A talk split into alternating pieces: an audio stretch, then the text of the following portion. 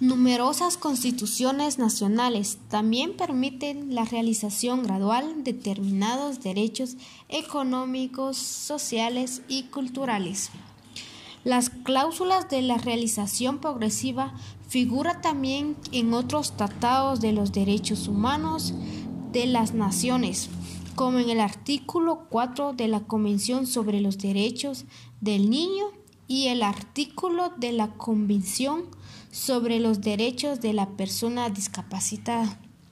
Pero incluso si los estados pueden lograr gradualmente la aplicación de los derechos económicos, sociales y culturales, también tienen la obligación de adoptar medidas de inmediato, cualquiera sean los recursos de que dispongan en cinco ámbitos, eliminar la discriminación, cumplir con los derechos económicos, sociales y culturales, su sujeto a una realización progresiva, observar la obligación de tocar medidas, no adoptar medidas retrogadas y cumplir con un mínimo de las obligaciones básicas.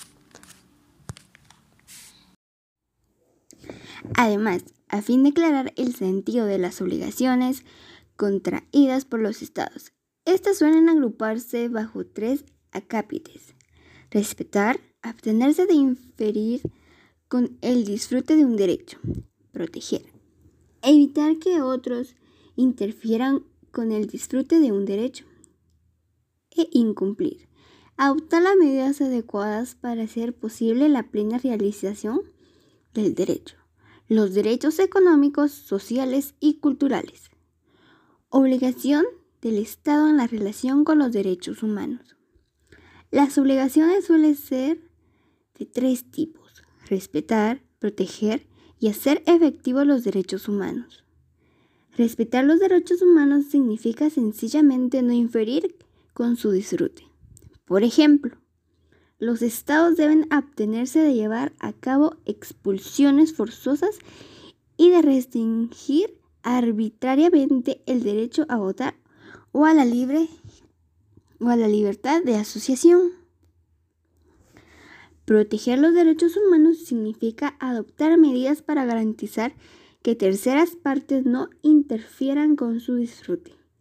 Por ejemplo, los estados deben proteger el acceso a la educación, asegurando que los padres y los empleadores no impidan que las niñas acudan a las escuelas.